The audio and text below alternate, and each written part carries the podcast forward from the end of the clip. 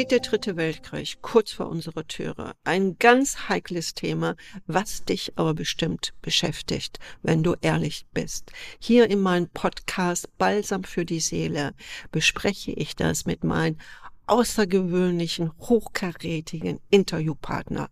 Sei einfach dabei, du wirst überrascht sein, was das für eine Koryphäe ist. Ich freue mich. Herzlich willkommen, meine liebe Zuhörer und Zuseher. Ich sage herzlichen Dank, Erwin Hover, dass du heute dir wieder Zeit genommen hast. Heute bist du Botschafter AD, bist du in einer Situation, wo es dir möglich ist, vielleicht auch offener und auch freier zu sprechen. Dich kann man aber auch weltweit buchen. Du stehst überall als Berater, besonders in der Wirtschaft, zur Verfügung. Und bist auch Dozent an der Uni in Zürich. Oder in Genf. Genf bin ich jetzt und vorher war ich an der Wirtschaftshochschule ah. in St. Gallen ebenfalls, ah, ah. wo es viele deutsche Studenten hat. Ja, ah, gut. Dann starten wir doch mal. Äh, mit den Fragen, die meine Klienten mir so geschickt haben und äh, auch die mir so auf dem Herzen brennen. Du hast dich da in diesen Themen auch sehr weit hinein, ähm, wie soll ich sagen, gespürt mit deinem internationalen Wissen. Stehen wir wirklich vor einer grandiosen oder Zeitwende oder durch ist es eine Tragödie, in der wir leben. Wie könntest du diese Zeitwende verstehen? Ein äh, ehemaliger deutscher Außenminister, der auch an der Universität äh, Luzern auftritt als Gast, hat einmal die Zeitenwende so definiert, äh, äh die SPD, die immer gegen militärische Aufrüstung war, ist nun fanatisch für eine Hochrüstung. Die Grünen, die einen Energiewandel anstrebten, treten nun plötzlich für fossile Brennstoffe ein, inklusive Nuklearenergie. Und die Liberalen, die sich gegen eine Ausweitung der Staatsaktivitäten gewendet haben, produzieren plötzlich ein gigantisches Staatsdefizit. Jetzt da komme ich zur Antwort. Zeitwende hängt davon ab, welche Zeit man überblickt und von wo aus man äh, diese Zeit beobachtet. Wenn ich jemanden in Afrika frage oder Zentralasien, so reden die bestimmt nicht von einer Zeitwende. Wenn ich äh, jemanden in Südamerika frage, so findet dort auch keine Zeitwende statt. Also wenn man das global betrachtet und jetzt äh, diesen Konflikt sich vor Augen hält, der eine echte Tragödie ist, so würde vielleicht jemand aus Zentralasien sagen, was schon wieder diese Europäer? Die haben doch schon zwei Weltkriege produziert und jetzt wieder ein Krieg äh, in Europa. Also in diesem Sinne global betrachtet keine Zeitwende, sondern eine tragische Fortentwicklung äh, bisheriger Geschehnisse. Und wie ist das denn möglich? Du hast gerade gesagt, du hast einige Parteien genannt, ähm, dass die ein, eine andere Richtung, das muss ja, ich, ich kann mich noch erinnern, also die Grünen, ich glaube noch vor einem Jahr waren die Wahlplakate, äh, wir, wir rüsten ab oder kein Krieg. Und wie kann das sein, dass Menschen, die neu in einer Politik gewählt worden sind, besonders auch unsere Außenministerin, wie sich die Stimmung dramatisch für ganz Europa sich verändert. Wer steckt wohl dahinter? Ja, also Konvertiten sind immer etwas heikel und äh, ich begegne an sich Konvertiten immer mit einem gewissen Misstrauen. Also mhm. wenn nun eine Partei, die immer äh, gegen militärische Rüstung war, sich plötzlich 180 Grad gewendet hat und intensiv für Aufrüstung eintritt, dann weckt das etwas an Misstrauen. Jetzt, wie konnte es äh, dazu kommen? Also ich bin nach wie vor der Meinung, dass hier ein Versagen von der Politik, ein Versagen der Diplomatie vorliegt und dass dieser Konflikt mit Klugheit und staatsmännischer oder staatsfraulicher Führung hätte vermeiden, sich vermeiden lassen können. Äh, ich bin nicht der Einzige, nur ist es eben so, dass das Kriegsgeschrei äh, diese Stimmen etwas verdrängt. Äh, Henry Kissinger, der Altmeister mhm. der amerikanischen Diplomatie, beklagt in Washington eine eklatante Führungsschwäche.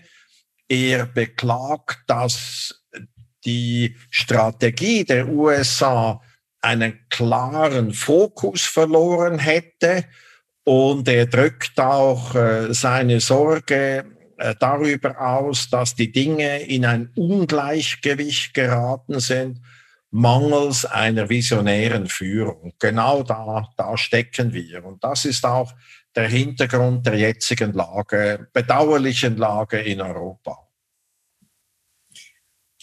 Also man glaubt wirklich, dass eine falsche Mission dahinter steht. Ja, ich, ich glaube, es steht eben gar keine Vision ja. dahinter. Ja. Äh, wir müssen etwas zurückblicken, oder? Äh, Im Jahre 1989 äh, 89 hat äh, ein junger amerikanischer äh, Politologieprofessor, damals jung, Fukuyama, das Ende der Geschichte vorausgesagt. Das war natürlich äh, ein Unsinn. Aber dieses Denken, Ende der Geschichte, das hat sich in den Köpfen festgesetzt. Nicht in Asien, nicht in Afrika, in den Köpfen der Amerikaner und der Europäer. Und was war der Grund? Der Kalte Krieg ging zu Ende und der Kalte Krieg war ein gewaltiger Sieg des Westens.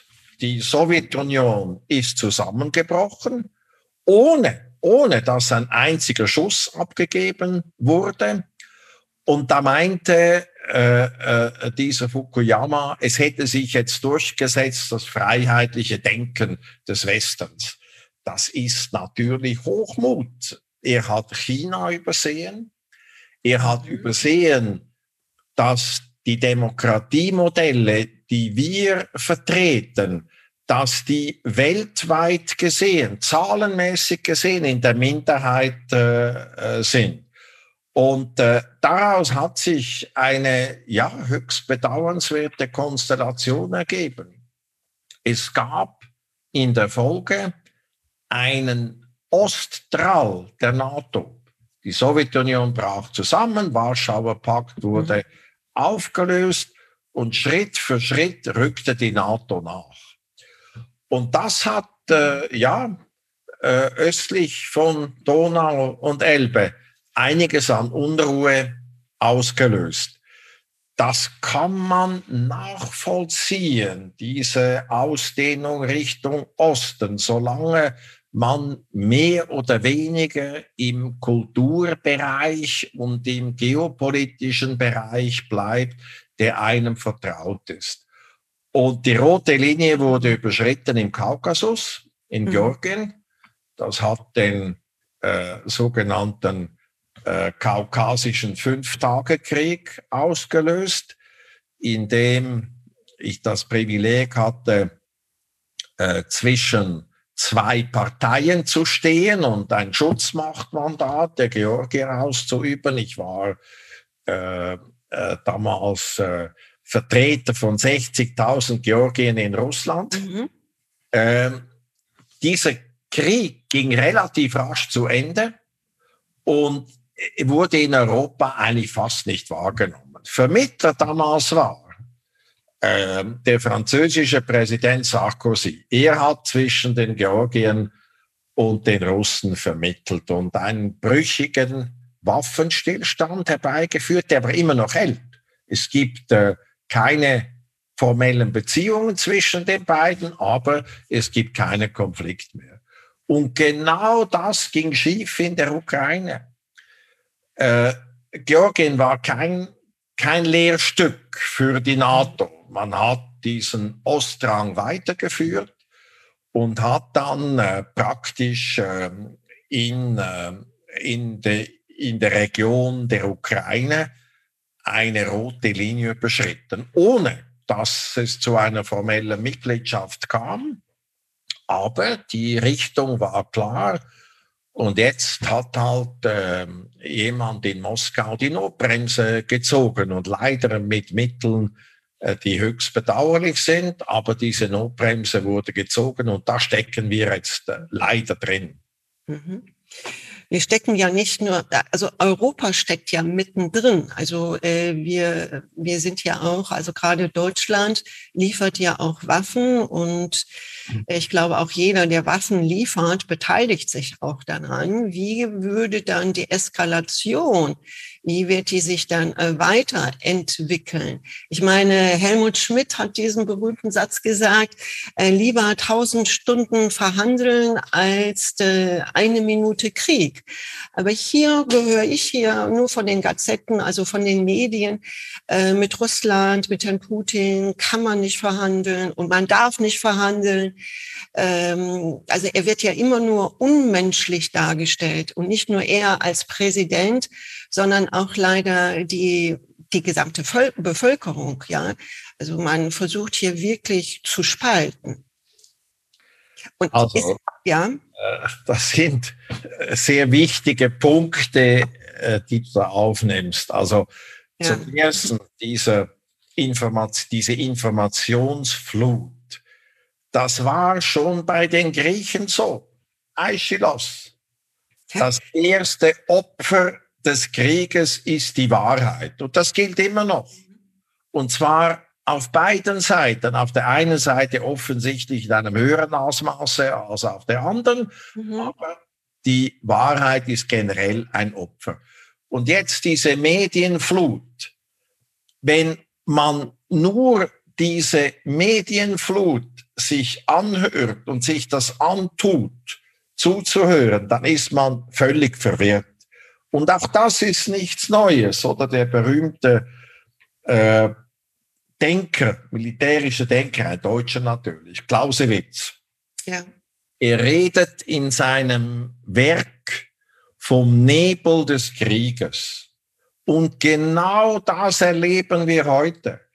Er hat gesagt, dass drei Viertel der Nachrichten, die zu diesem Krieg oder zu jedem Krieg auftauchen, überprüft werden müssen, weil sie im Nebel des Krieges liegen. Und genau das ist heute der Fall. Also Wahrheit ist ein Opfer und der Nebel des Krieges begleitet uns jeden Tag, jede Sekunde, jede Minute, wenn wir wieder Medienmitteilungen lesen. Und da muss man durchblicken. So, und wie, ja, aber wie blickt man durch? Genau. Also für die einzelnen Person äh, und natürlich auch für den Unternehmer, der ja auch eine Verantwortung hat für seine äh, Mitarbeiter und für dessen Familie. Äh, er wird ja jetzt auch, wir haben ja auch eine Energiekrise noch zusätzlich. Plus, das ist das nächste Thema, Inflation ja auch. Ne? An was kann dieser äh, Unternehmer oder die Führungskräfte, die so viel Verantwortung haben, äh, welche Mission hätten Sie oder welche Mission würdest du ihnen gerne weitergeben? Hast du da eine Idee? Also ich, ich habe ja regelmäßig Kontakte mit Unternehmen. Ja. Und es ist immer interessant, ihnen zuzuhören. Äh, das letzte Mal großen Auftritt in Zürich mit äh, Unternehmen. Jetzt habe ich wieder in Zürich äh, äh, nächste Woche.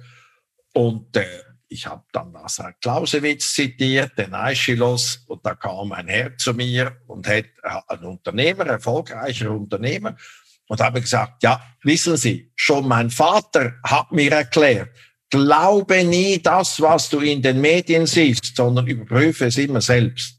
Und das ist natürlich nicht so einfach. Weil man muss sich die Quellen suchen. Und äh, wenn man dieses Mediengetöse anhört, äh, dann gibt es schon Quellen, aber die werden häufig übertönt. Für mich zum Beispiel, äh, ich verfolge ja die Geschehnisse in Deutschland aufs engste, mhm. weil es gibt da das bekannte Prinzip, oder? Wenn Deutschland hustet, äh, kriegt die Schweiz den Schnupfen. Äh, darum beobachte ich das genau. Und für mich sticht heraus der Ministerpräsident von Sachsen, Kretschmer. Aber man hört nicht auf ihn. Er hat klar gesagt, bringen wir doch äh, diese grausame Tragödie zu Ende, verhandeln wir.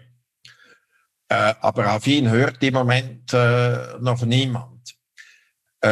Und diese Stimmen sind da, aber sie werden übertönt und aufmerksame Beobachter hören eben auf das, was im Hintergrund leiser wirkt.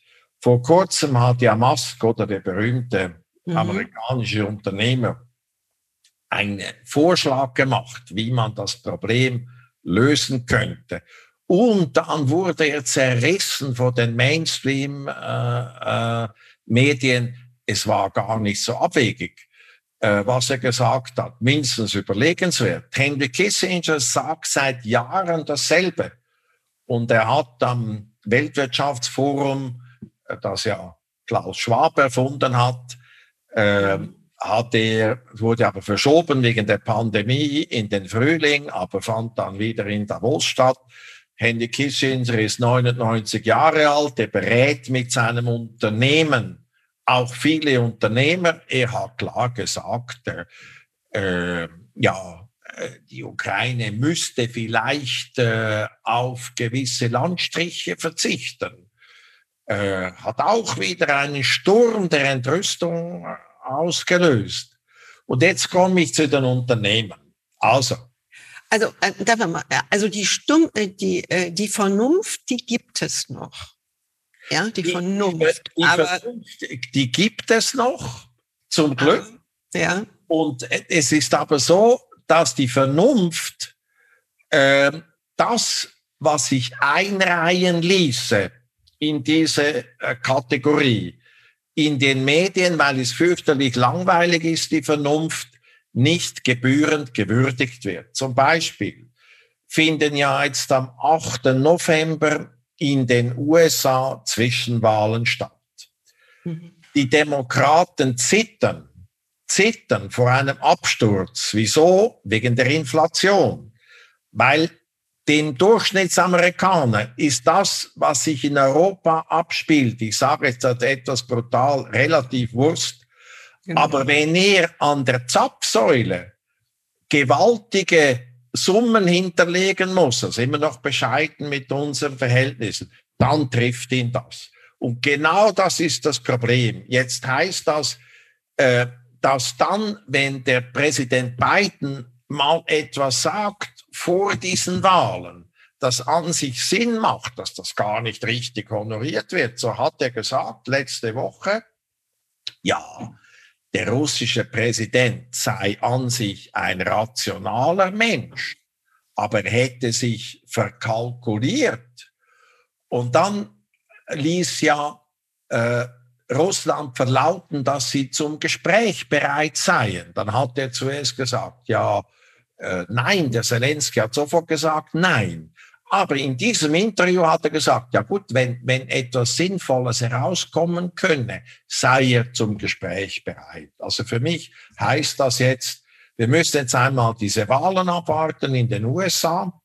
Und dann mhm. gibt es äh, eine nächste Gelegenheit am G20-Gipfel in Bali. Also, also geht es wirklich, es geht wirklich nur darum, die Macht zu erhalten, wie so eine Wahl ausfällt, könnte ein Krieg äh, begünstigen. Also, Oder ein Waffenstillstand. In, also es ist doch dann sehr, bitte? Also im Moment ist es so. Mhm. USA, also ich sage es als etwas brutal, oder ich war, habe auch fünf Jahre in New York äh, gelebt, ist nach wie vor eine dynamische Cowboy-Nation, oder? Mhm. Je, jener, der Schwäche zeigt und äh, zuerst mit den Augen zwinkert, der fällt. Und genau das ist das Problem. Kissinger hat das äh, eben ja. Mangel an strategischer Fokussierung.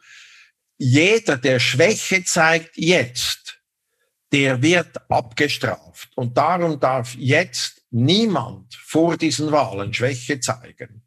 Wenn diese Wahlen vorbei sind, gibt es eine neue Möglichkeit, ein, ein, ein Window of Opportunity nennen das die Amerikaner. Das ist aber sehr klein, weil ein Jahr später kommen schon die Präsidentschaftswahlen, oder? Mhm. Also wird sich sicher vor dem 8. März, äh, vor dem 8. November nichts bewegen, und im Felde auch nicht, weil es wird da morastig und schlammig, da kommt man nicht mehr voran, oder? Das zeigen Jahrhunderte Erfahrungen in dieser Region. Aber vielleicht, vielleicht gegen Ende Jahr, Anfangsjahr. Aber äh, in den nächsten vier Wochen erwarte ich eigentlich gar nichts. Noch in Sachen äh, Vernunft. Ja, ja, ja. Das ist ein wichtiger mhm. Punkt. Ein wichtiger Punkt. Ähm, äh, ich bin ja jetzt nicht mehr direkt diesen Nachrichtenkanälen äh, angehängt, aber es ist bestimmt so, dass auf der Ebene Russland-Washington Kontakte sich abspielen unterhalb der Megafon-Politik, weil niemand hat ein Interesse an einem Unglück. Niemand.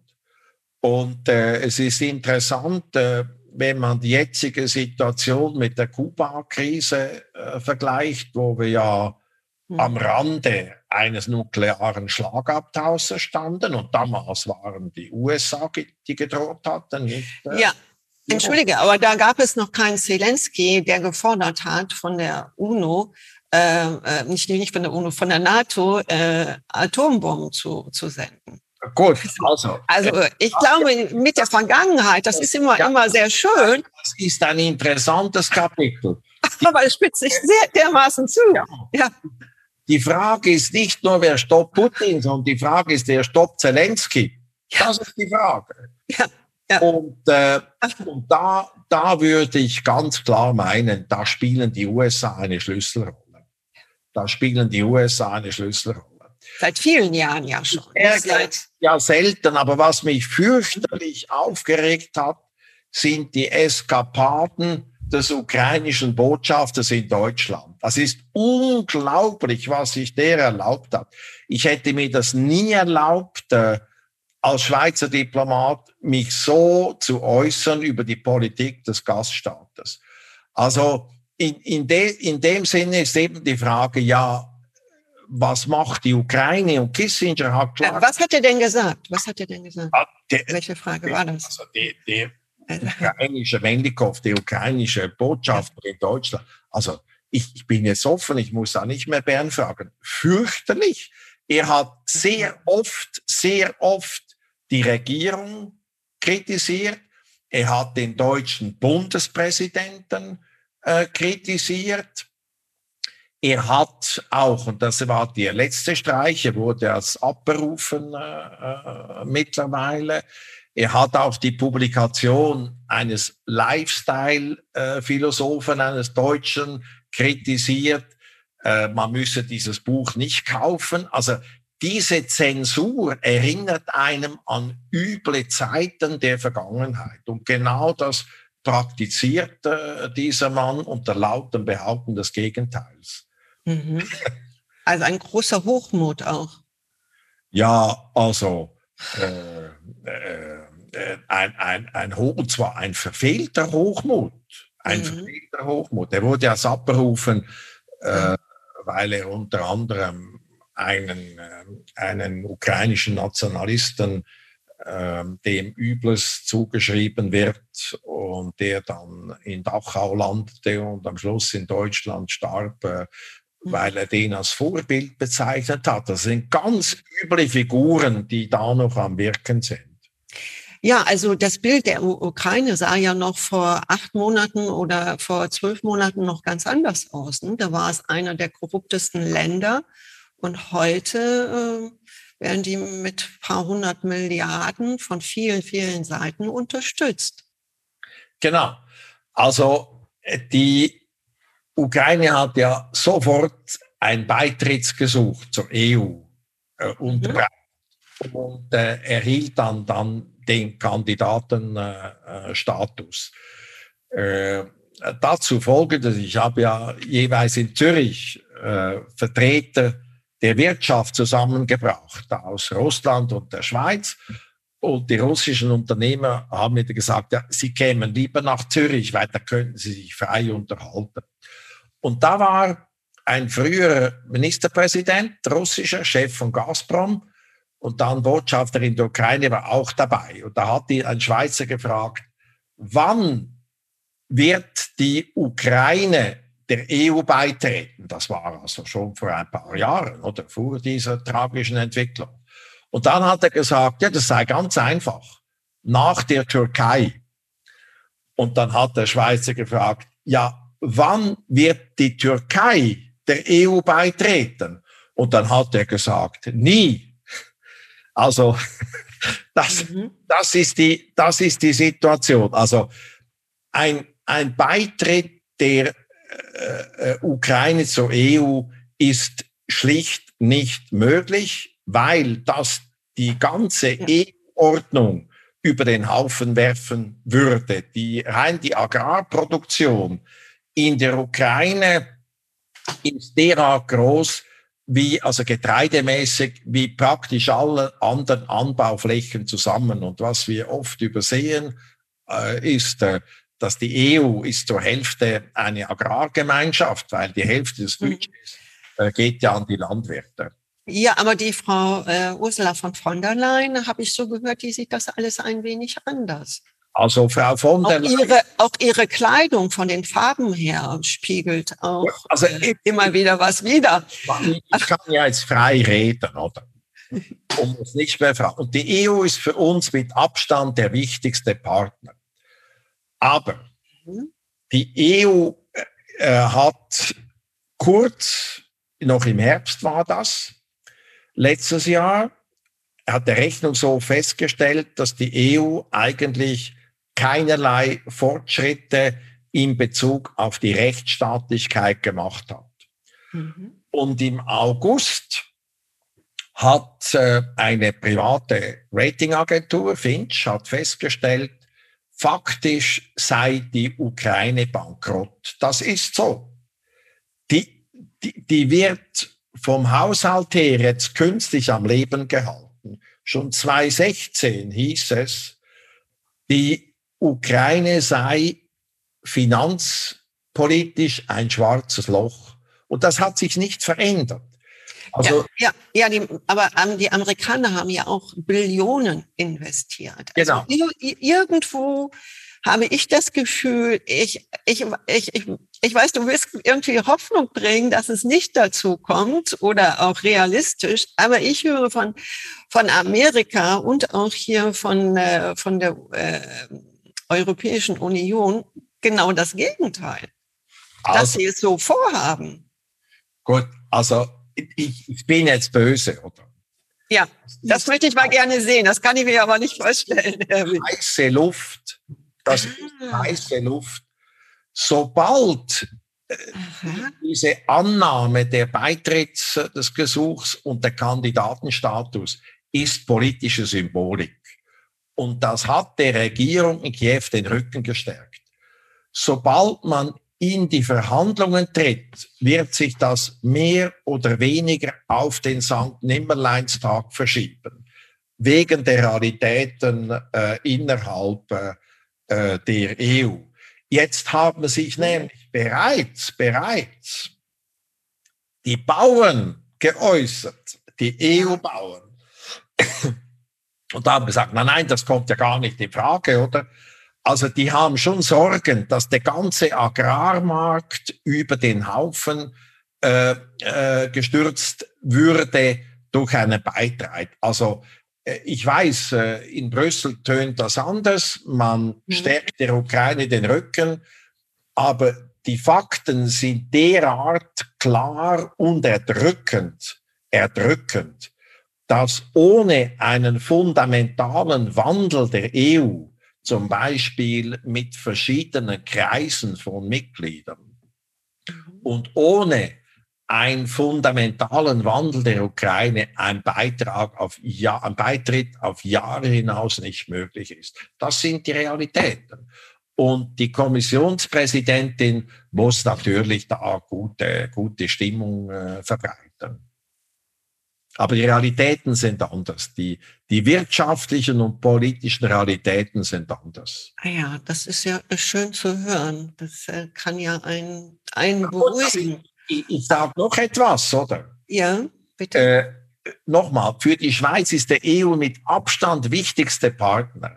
Aber wir sehen realistisch, oder?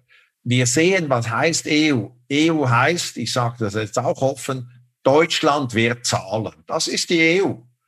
Ja, die Und ganze Zeit schon, seit Jahren. Ja, genau, genau. Seit Jahren, nicht. Genau. Ja. Aber jetzt. Und wovon, wenn die Wirtschaft kurz vor den Abgrund steht? Gut, also da, da bin ich jetzt nicht so pessimistisch, aber es ist einfach so, dass in, in der deutschen Wirtschaft diese Inflation von 10 Prozent vor mhm. allem verursacht durch die explodierenden Energiepreise, das schlägt natürlich durch und trifft sehr viele, sehr viele Unternehmer. Und wenn es den Unternehmen schlecht geht, dann geht's auch ganz Deutschland schlecht, oder? Da kann man äh, nicht mehr viel Geld verteilen, wenn kein Geld rauskommt. Das ist in anderen Ländern nicht so, da wird Geld verteilt, das gar nicht da ist, oder? Mhm. Aber Deutschland ist ein seriöses Land und das hat, hat gewisse Grenzen und, und da, da ist der Engpass. Ja, das war ja aber erst äh, die Corona, äh, die C-Zeit, sagen wir mal, die Corona-Zeit, zwei Jahre, hat ja auch den Mittelstand und Unternehmer auch einiges an äh, Umsatzeinbußen mit eingebracht. Und jetzt kommt diese, diese Krise noch dazu. Ähm, jetzt gehen wir sehr weit aus, aus dem Thema äh, raus, aber bleiben wir einfach bei den, bei den Unternehmern. Also wie, du hast ja einen großen Kontakt. Ich, wenn ich noch mal was, äh, was sagen darf, also was äh, von Unternehmer, was man mir zugetragen hat, und einen deutschen Unternehmer, der wirklich seit vielen Jahren ähm, Zweigstellen in Russland hat und in China, hat ein Schreiben von der Bundesrepublik bekommen, dass er innerhalb von zwei Jahren äh, seinen äh, Sitz in, in Russland aufgeben soll. Stimmt sowas? Ich habe es nicht schwarz auf weiß gesehen. Also äh, das ist ja kein öffentlicher Krieg, ja, mit Panzern, sondern das ist ja wirklich ein inneres Ausbluten. Also man, man kann das sehr deutlich sagen. Es mhm. gibt einen Konflikt zwischen zwei Staaten, die beide nicht der NATO angehören. Mhm. Die NATO bemüht sich bis jetzt erfolgreich, sich nicht direkt zu engagieren, das wäre verheerend, aber sie liefert massiv Waffen, schlägt sich daher auf eine Seite und es ist klar, die meisten Waffen kommen. Wer ist das? Da. Wer ist das denn? Ähm, und es gibt, und das kann man auch so sagen, es gibt einen Wirtschaftskrieg. Das ist ganz klar. Mhm. Es gibt mittlerweile acht Sanktionspakete, acht mhm. Sanktionspakete. Die Schweiz hat diese übernommen, nicht weil wir Sanktionen lieben, sondern weil wir nicht anders können, weil dann würde uns der Zorn aller derjenigen treffen, mit der wir die intensivsten Verbindungen unterhalten. Aber aus meiner Warte, oder? Äh, die Sanktionen, ich beschreibe das jeweils in meinen äh, Auftritten als Ökomasochismus, weil die Auswirkungen, die kurzfristigen Auswirkungen auf den Konflikt sind quasi inexistent. Russland hat bis jetzt sein Verhalten im Konflikt in keiner Weise geändert, in keiner Weise. Es hat relativ große Reserven, kann gewisse Dinge umlagern. Das mhm. Absurdeste für mich ist beispielsweise, kann ich auch hier offen sagen, Russland fängt jetzt an, weil die, die Gaspipelines gehen ja nach Europa, fängt jetzt an, Flüssiggas zu exportieren es verkauft das Flüssiggas zu Dumpingpreisen den Indern und die schlauen Indern verkaufen es nachher den Deutschen. Es ist unglaublich, dieser Unsinn, äh, der sich da abspielt, wegen dieser Sanktionen. Und wenn ich jetzt immer höre, auch von der EZB, die ja Europa geflutet hat mit Geld ja. und die Hauptursache der Inflation ist, die sagt, ja, wegen dem Ukraine-Krieg. Das ist verkürzt. Der Ukraine-Krieg hat auf Seiten der EU dieses gewaltige Sanktionspaket ausgelöst. Noch nie in der Geschichte der Menschheit wurde ein Land mit so viel Sanktionen belegt wie jetzt äh, im Ukraine-Konflikt. Aber diese Sanktionen als solche haben zur Folge, dass die andere Seite mit Gegenmaßnahmen, mit Retorsion reagiert. Und die Folgen der Energiekrise sind eigentlich kausal die Sanktionen und die Retorsionen, die ausgelöst wurden. Ohne Sanktionen, also wenn die Sanktionen aufgehoben würden, das ist ja, ja. theoretisch, hätten wir genügend Energie. Das Gas würde ja. fließen, das Öl würde wieder fließen. Russland schwimmt nach wie vor im Öl. Russland hat zu viel Gas, bringt es nicht weg. Das wäre kein Problem. Aber solange die Sanktionen bestehen, äh, werden wir diese Knappheit haben und die Inflationsverstärkung. Ja, aber, aber wie, wie, wie dumm ist das? Warum sitzen nicht weise Menschen an dieser Regierung, äh, äh, ja, in, in unterschiedlichsten Ländern? Man möchte irgendwie ein, ein, äh, ein Land und auch dessen Mitbürger abstrafen, aber man muss das so weit denken, ähm, durch diese Abstrafung findet der andere bestimmt neue Wege. Äh, teilweise ja, aber die Sanktionen wirken langfristig. Also erstens einmal äh, äh, finde ich diese Sanktionshysterie völlig verfehlt, oder? Also ja, gerade im 21. Jahrhundert. Ja. Also wir, wir sind ja alle voneinander abhängig. Aber dadurch kommt ja sehr wahrscheinlich jetzt auch Asien mehr ins Spiel, in den Vordergrund, was wir hier auch gar nicht so hören. Gut, also wenn, äh, wenn wir jetzt den Anwendungsbereich der Sanktionen anschauen, mhm. eine Weltkarte, so sind diejenigen, die die Sanktionen anwenden, zahlenmäßig und bevölkerungsmäßig, nicht in Bezug auf Wirtschaftsmacht, in einer erdrückenden Minderheit. Die Mehrheit der Welt, die Mehrheit der Welt wendet diese Sanktionen nicht an. Mhm. Blauen, wie der Erdogan in der Türkei, der wendet die Sanktionen nicht an, profitiert von günstigen russischen Kursen und kann sich jetzt als Vermittler äh, platzieren. Die Schweiz kann das nicht mehr, weil wir die Sanktionen anwenden. Jetzt wird profitiert von der Verlagerung gewisser Aktivitäten die Golfstaaten. Die Golfstaaten äh, haben viele touristische äh, Entwicklungsmöglichkeiten dank den reichen Russen.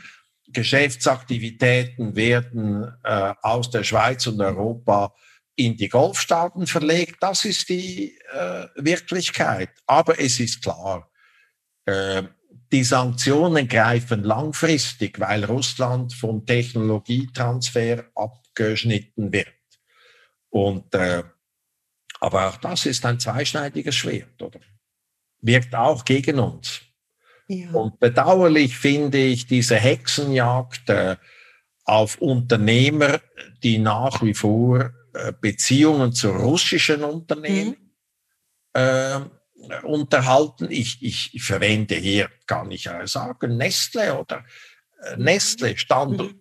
auch sehr wichtig. Also Nestle ist Deutschland wichtiger Markt, stand unter großem Druck und hat dann aber klar gesagt, wie, wir ernähren Teile der russischen Bevölkerung und nicht der Regierung. Und äh, das muss ja das Ziel sein, nicht diejenigen zu bestrafen, äh, äh, die kausal nicht verantwortlich sind für das, was sich da abspielt.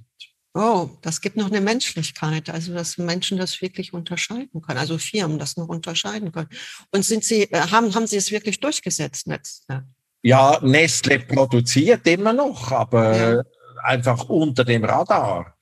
Und das Schlimmste äh, für mich war, als der Herr Zelensky auf dem Bundesplatz äh, äh, zugeschaltet war und dann nachher noch an der Universität Zürich und äh, das Schweizer Finanzsystem angegriffen hat. Dabei sind die Schweizer Banken diejenigen, die diese Sanktionen sofort umgesetzt hatten, weil sie sich fürchten, äh, sie kämen nachher in den USA unter die Räder. Also das ist die Realität. Äh, mir kommt jetzt so die Idee, äh, entschuldige, aber ich habe manchmal auch so Inspiration. Ist der Skelensky irgendwie so wie mit zu vergleichen? Also, äh, äh, ich, ich äußere mich ja nicht gerne zu Personen, weil ich, ich halte. Das ist das System, das System, nein, ich, nicht, nicht persönlich. Ich, also ich sage jetzt wieso, oder? Mhm.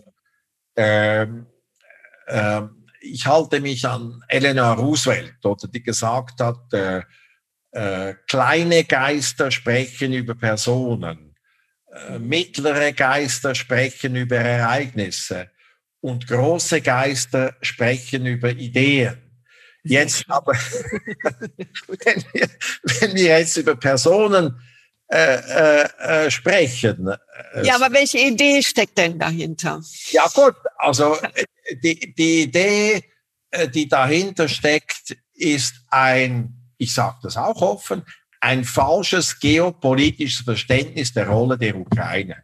Ich wende mich wieder Kissinger, zitiere, es sei falsch, die Ukraine entweder in das eine oder andere Lager äh, äh, zu schieben. Richtig sei, dass es eine eigenständige Rolle sei und dass die Ukraine keinem Militärbündnis angehören solle, weder dem einen noch der anderen Seite, aber dass sie ihr Wirtschaftssystem und ihre wirtschaftlichen Partner frei wählen soll. Und mhm. das predige ich, ich wusste gar nicht, dass Kissinger dasselbe sagt, predige ich seit dem Moment, als ich aus, das, aus dem EDA altershalber ausgetreten bin, sage ich immer dasselbe. Sich positionieren, unabhängig, keiner Seite angehören, aber klare Wirtschaftspolitik betreiben. Für mich, äh, ja, macht die Schweiz es nicht immer einfach, besonders mit der EU ein schwieriger Partner. Aber ja, bis jetzt haben wir das relativ erfolgreich gehandhabt. Also bei dir kommt natürlich tausendprozentig der Diplomat durch. also du wirst bestimmt ein guter Politiker abgeben. Vielleicht äh, fehlt das hier auf, auf jeden Fall hier in, äh, in, in Deutschland auf jeden Fall. Österreich ist ja auch ein bisschen äh, gut. Wir wollen nicht über einzelne Ländern und Personen sprechen, aber vielleicht noch ein oder oder zwei äh, Abschlussfragen. Äh, du warst ja auch in, in, in Russland tätig und du kennst ja auch oder hast kurz mal Putin auch nahe gesehen oder ich weiß nicht, wie, wie, wie die Kon Kon äh, Kontakte waren, das darfst du uns gerne erzählen. Aber auch dieses Land hat ja eine, eine, eine Seele. Man hört nur immer dieser böse Putin und das ja nicht nur seit der Ukraine sondern wenn ich zurückdenke, Spiegel oder wie auch immer Fokus, die ganzen Gazetten haben das ja schon vor vielen Jahren geschrieben. Jetzt geht's los, der, der Atomkrieg kommt.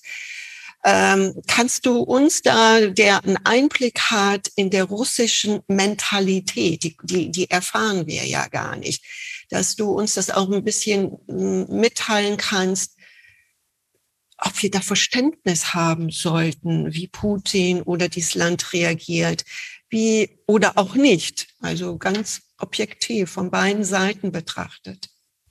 Also, wie gesagt, wenn wir Distanz gewinnen zu den Personen und das Ganze mhm. etwas anschauen, so gibt es einen roten Faden. Mhm. Äh, Otto von Bismarck war gewissermaßen mein Berufskollege, war in der Jugend einmal Botschafter in St. Petersburg. Mhm. Er hat gesagt, solange sich Russland, damals war Preußen, und Preußen untereinander verständigen können, ist das im Interesse von Europa. Wenn die beiden aneinander geraten, gibt es in Europa eine Katastrophe. Und das haben wir zweimal erlebt und jetzt zum zweieinhalbten Mal. Oder? Ja, und warum dann? Warum? Also ja, ich, ich, äh, ich, zu der Zarenzeit ja, Man hat schon gesagt, tut euch zusammen, Russland und Deutschland. Ich bedauere sehr, äh, dass es keinen Helmut Schmidt mehr gibt. Mhm. Ich bedauere sehr, äh, dass es keinen äh, Bismarck mehr gibt. Man kann über den diskutieren, aber er hat das klar äh, äh, äh gesehen. Okay, wir müssen jetzt mit den Lebendigen sprechen. Ein Zeitzeuge ist Churchill, oder? Ja. Churchill, der, der, der war ja kein Russenfreund, weil die beiden haben, die beiden Imperien haben sich jahrhundertelang aneinander gerieben.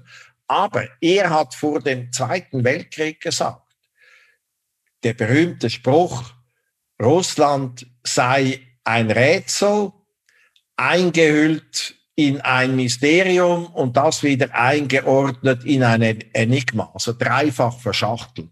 Aber er wusste die Antwort. Er hat gesagt, es kann nicht im Interesse von Russland sein, dass sich eine andere Nation am Schwarzen Meer niederlässt, dass mhm. die Südslawen von einem anderen Staat äh, im Prinzip kontrolliert werden, was ja nicht der Fall ist. Aber er hat klar gesagt, das darf nicht sein, steht gegen die Interessen Russlands. Und wer ist jetzt dort? Die NATO. Das ist das Problem. Also wir, wir, wir haben Ungleichgewichte, äh, die geschaffen äh, wurden, unabhängig von den Personen, hat sich über Jahrhunderte verfestigt, diese Erkenntnis. Und solange diese Ungleichgewichte nicht beseitigt äh, werden, bleibt das Problem ungelöst. Und äh, jetzt zu, zur Person äh, äh, Putin. Ich, ich mhm. zitiere, mhm. ich zitiere Biden. Er, er handle an sich rational. Ich kann noch viele andere zitieren.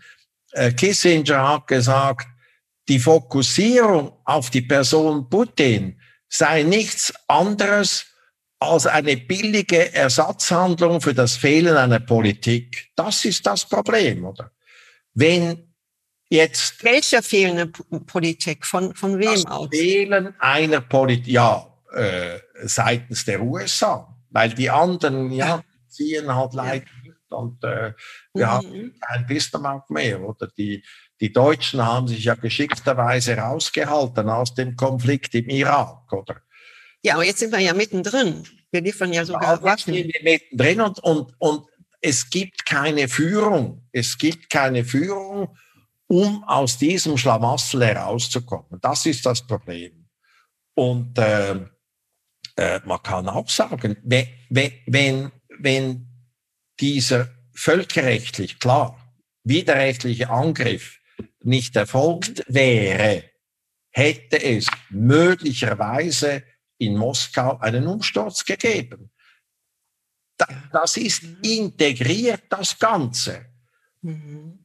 Brzezinski, Sicherheitsberater von Carter, hat in seinem Buch, mhm. wo er beschrieben hat, dass die USA das einzig, die einzige Weltmacht geblieben seien, hat er beschrieben.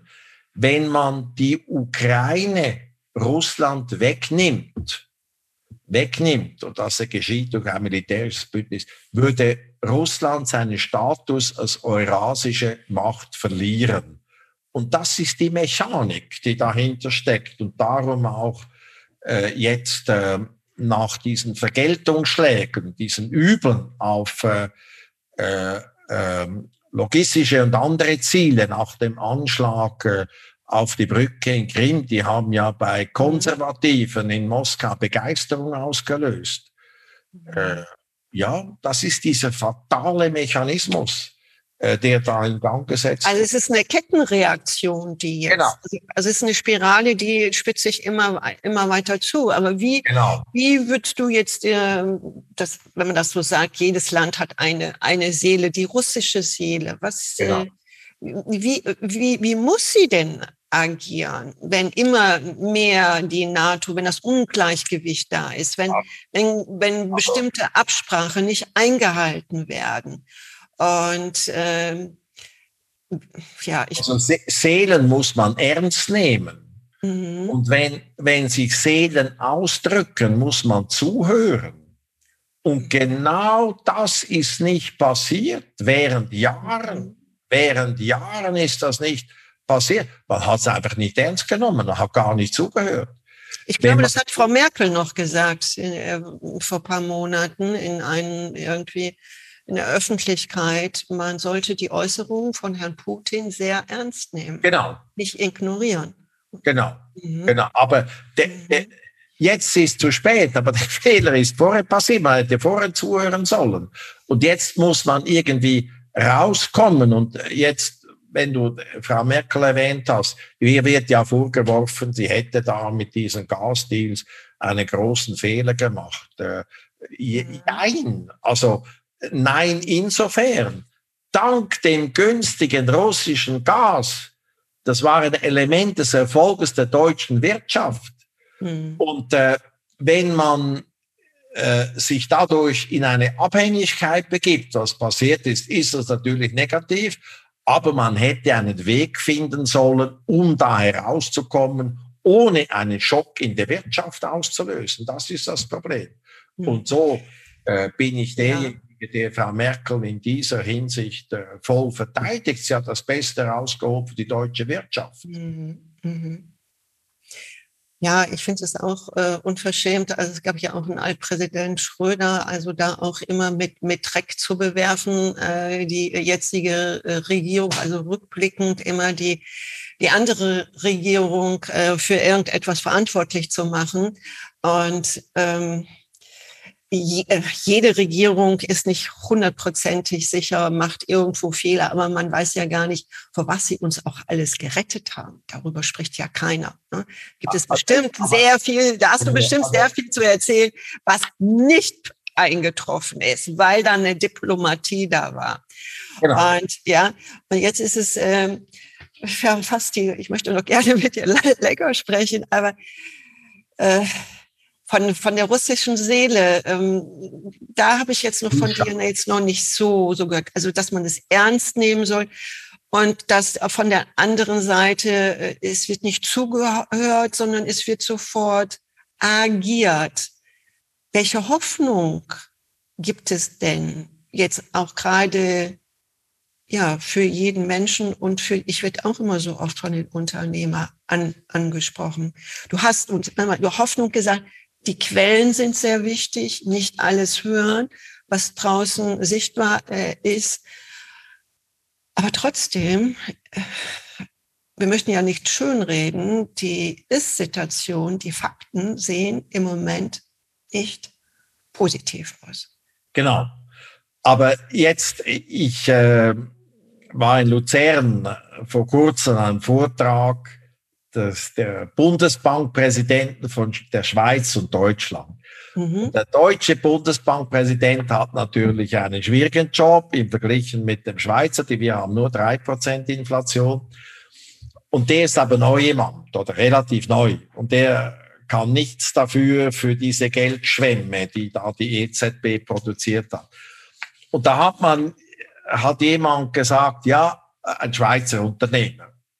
Dafür, dass er deutscher Bundesbankpräsident in einer sehr schwierigen Lage stecke, sei es bemerkenswert, dass er immer noch eine gute Laune hätte.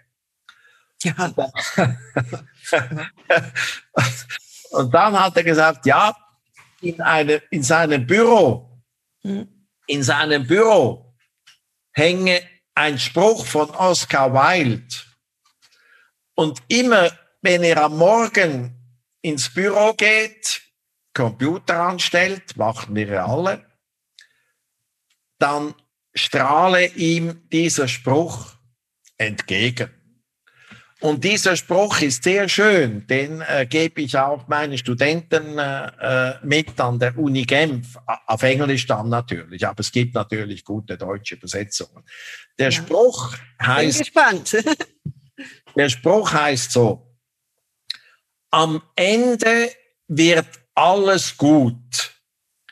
Wenn es noch nicht gut wird, ist es noch nicht das Ende. Und äh, ja, da, da steckt sehr viel Weisheit dahinter, äh, dahinter. Also es ist klar, wir sind in einer schwierigen Zeit. Wir sind aber auf einem sehr hohen Wohlstandsniveau. Also Ökonomen gehen davon aus, dass weltweit, also vor allem Europa, das es speziell trifft, ein Wohlstandsverlust von gegen 10 Prozent eintreten wird. Aber ich, ich muss sagen, ich, ich habe großes Vertrauen in die Kreativität von Unternehmen. Äh, in der Schweiz ist zum Beispiel so, die haben mir gesagt, ja, wir können einfach nicht mehr für drei Jahre Businesspläne machen. Wir machen jetzt Businesspläne für drei Monate. Und passen uns immer den Entwicklungen an. Jemand, der auch in Deutschland sehr erfolgreich ist und an diesem neuen wunderbaren Haus in Hamburg, das mit Holz gebaut wird, äh, äh, sich beteiligt. Ja, um handlungsfähig zu sein. Ne? Man muss handlungsfähig sein. Mhm. Man muss kurzfristig planen. Mhm. Man muss handlungsfähig sein. Man muss imstande sein, auch Einbußen in Kauf zu nehmen. Das äh, haben wir ein wenig verlernt, oder weil es immer aufwärts ging. Und man muss ein Ziel vor Augen haben. Und nochmals, also dieser Spruch von äh, Oscar Weil, der ist so schön, oder? Der ist so schön. Ich habe den hier noch ausgedruckt, oder? Der ist so schön. Und äh, ja, wenn man das sich vor Augen hält und e-, eben auch vor Augen hält, welch hohes Niveau wir erreicht haben, ich glaube, ja, dann sollte Deutschland mit seiner Kreativität äh, das eigentlich äh, mit einigen Einbußen über die Runden bringen. Mhm. Also das war eine sehr, sehr schöne Botschaft für die Unternehmer und äh, ich hoffe, dass viele Unternehmer deine Botschaft ernst nehmen und sie auch umsetzen, denn die Unternehmen tragen die Wirtschaft und ohne Wirtschaft wäre kein Wachstum oder wäre kein gutes Leben hier hoffen wir, dass die Wirtschaft, und das vermisse ich aber oft leider, äh, sich mehr vielleicht in der Politik auch äußert. Ich habe mehr so das Gefühl, sie lässt sich das so über sich ergehen. Ich höre ganz, ganz leise nur Stimmen, dass auch äh, die Unternehmer sich mehr zusammenschließen und dass sie eine gemeinsame Mission haben und diese Stärkung auch nach außen tragen. Und dann wird es sich natürlich umsetzen. Ja. Sehr schönes Schlusswort. Ja. Genau das sagt der Präsident des Arbeitgeberverbandes der Schweiz. Ah. Wirtschaft ist nicht alles, mhm. Aber ohne Wirtschaft ist nichts nichts. Genau, genau. Vielen, vielen, vielen Dank, Erwin, für deine sehr, sehr, sehr tiefgründigen und interessanten Antworten. Ich bedanke mich recht herzlich, dass du dir die Zeit genommen hast. Und ich wünsche dir, wo du bist, auf all deinen Wegen, auch nur das Beste. Herzlichen Dank und äh, von meiner Seite auch dir und vor allem all denen, äh, die, die, oh, die uns jetzt zuhören, weil äh, mhm. dort liegt das Wesentliche. Mhm. Mhm. Vielen Dank. Dankeschön und auf Wiedersehen. Danke, Wenke.